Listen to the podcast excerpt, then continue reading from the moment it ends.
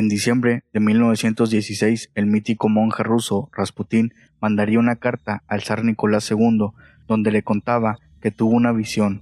Esta visión contenía el futuro del zar Nicolás II y su familia, como también el futuro del imperio ruso. Rasputín era muy respetado por el zar Nicolás II como la zarina Alejandra. Lo consideraban un enviado de Dios, considerado por muchos más que un monje, alguien que tenía poderes místicos.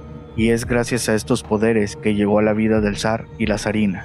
En la carta, Rasputín además predecía uno de los acontecimientos más grandes del siglo XX, una guerra brutal en toda Rusia, la caída del imperio de más de 300 años por parte de la familia Romanov en Rusia y el inicio de la revolución. Además, predecía su propia muerte. Siento que dejaré la vida antes del primero de enero.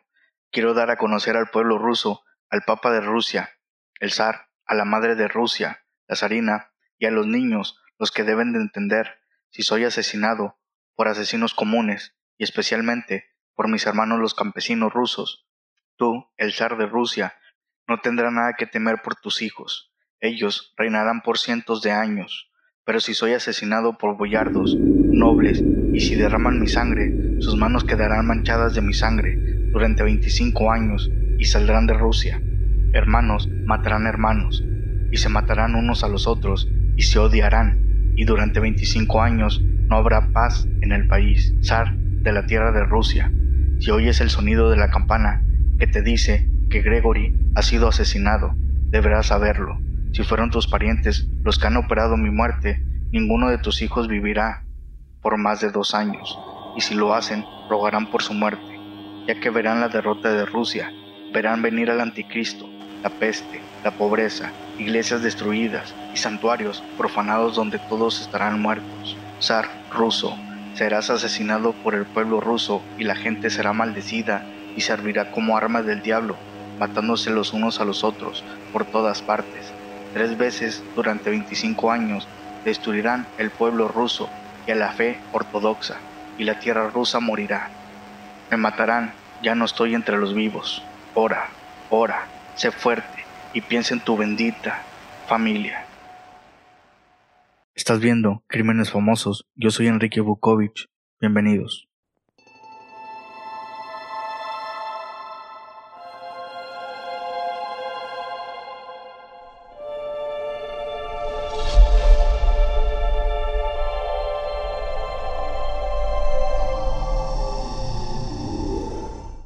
¿Qué pasó después de que Rasputin enviara esta carta?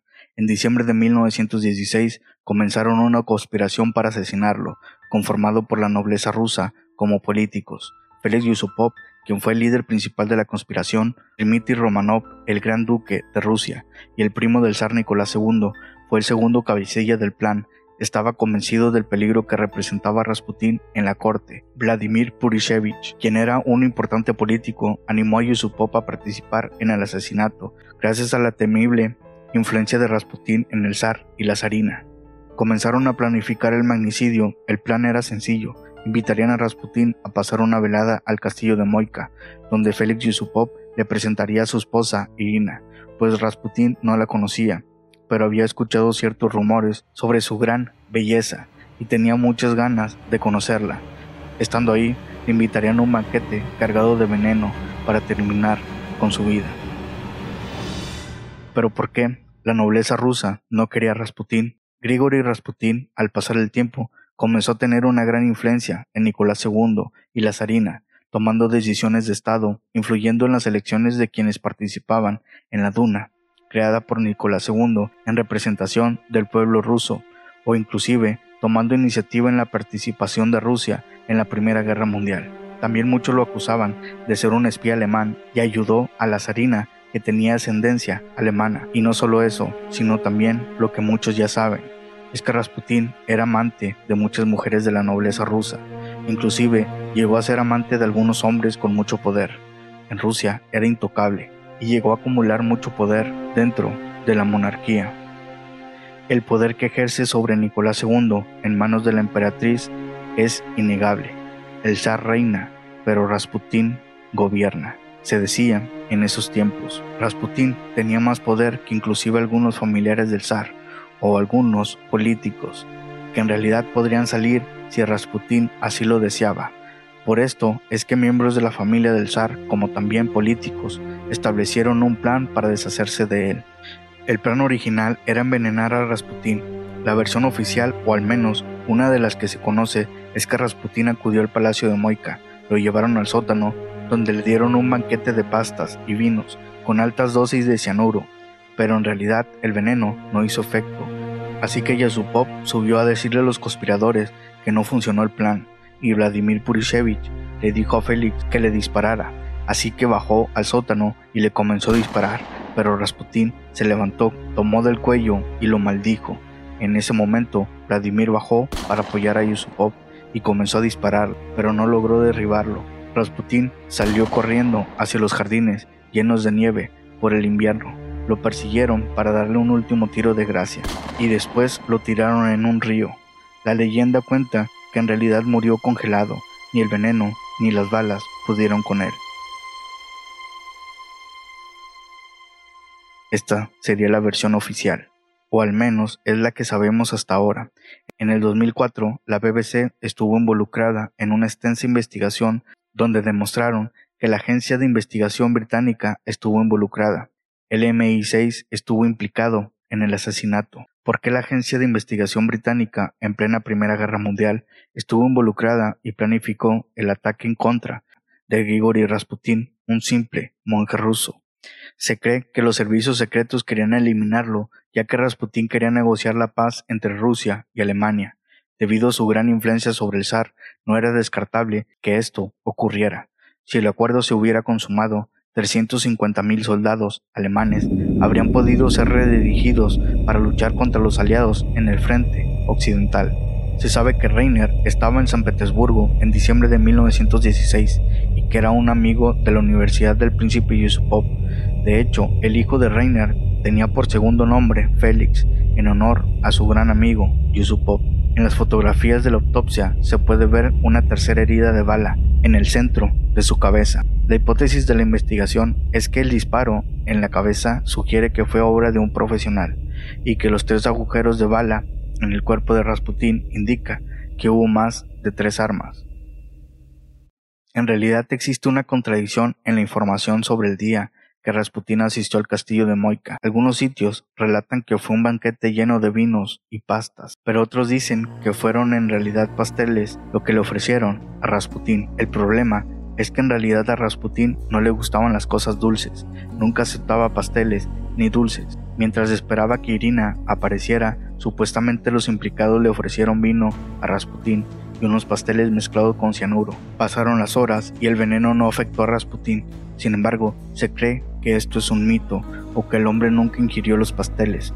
Esto último, debido a lo que ya mencioné, él siempre rechazaba los alimentos dulces porque creía que afectaban sus poderes. Se dice que ante esto, el príncipe Yusupov, asustado, tomó su arma y le disparó a Rasputín, que salió tambaleándose del palacio.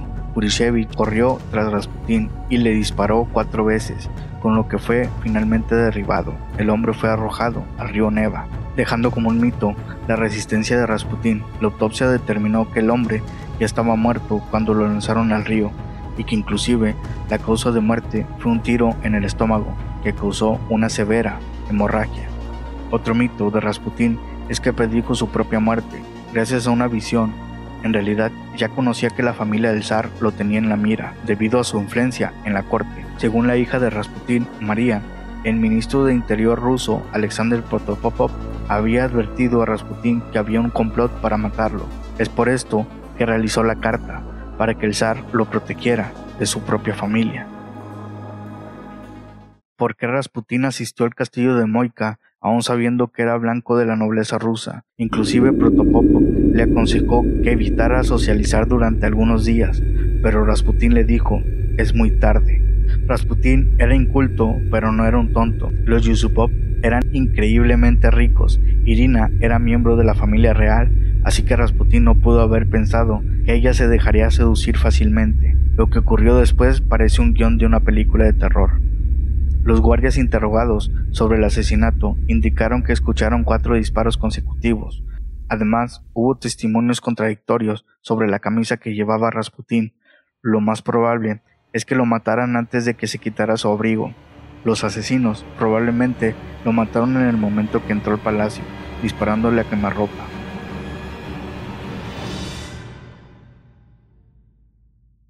Saqueos estallaron hace algunos días en Petrogrado. Lamentablemente, algunos soldados han empezado a tomar parte de ellos. Escrito por Nicolás II en su diario, marzo de 1917. En 1917, numerosas protestas habían estallado en el entonces capital rusa, donde, hace más de 100 años, se produjo uno de los acontecimientos más relevantes del siglo XX. Después de 300 años de autocracia, Rusia estaba al borde de la revolución. La dinastía Romanov se tambaleaba como nunca. Había banderas rojas por todos lados. Los soldados ataban tiras de color rojo en sus edificios.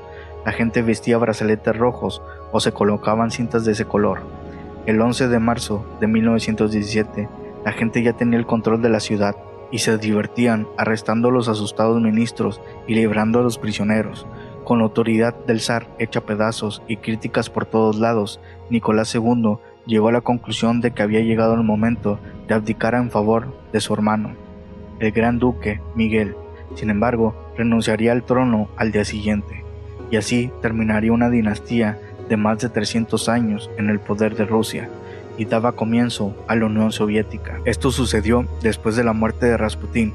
Tal vez Rasputín sabía que de una forma u otra iba a morir. Félix Yusupov se exilió en París después de la Revolución Bolchevique de 1917 y vivió hasta los 80 años. Vladimir Pulshevich fue arrestado en 1918 en Petrogrado, el nombre bolchevique de San Petersburgo, y después liberado por órdenes del jefe de la policía secreta, Félix Sarchinki. Murió de tifus en 1920 durante la Guerra Civil Rusa.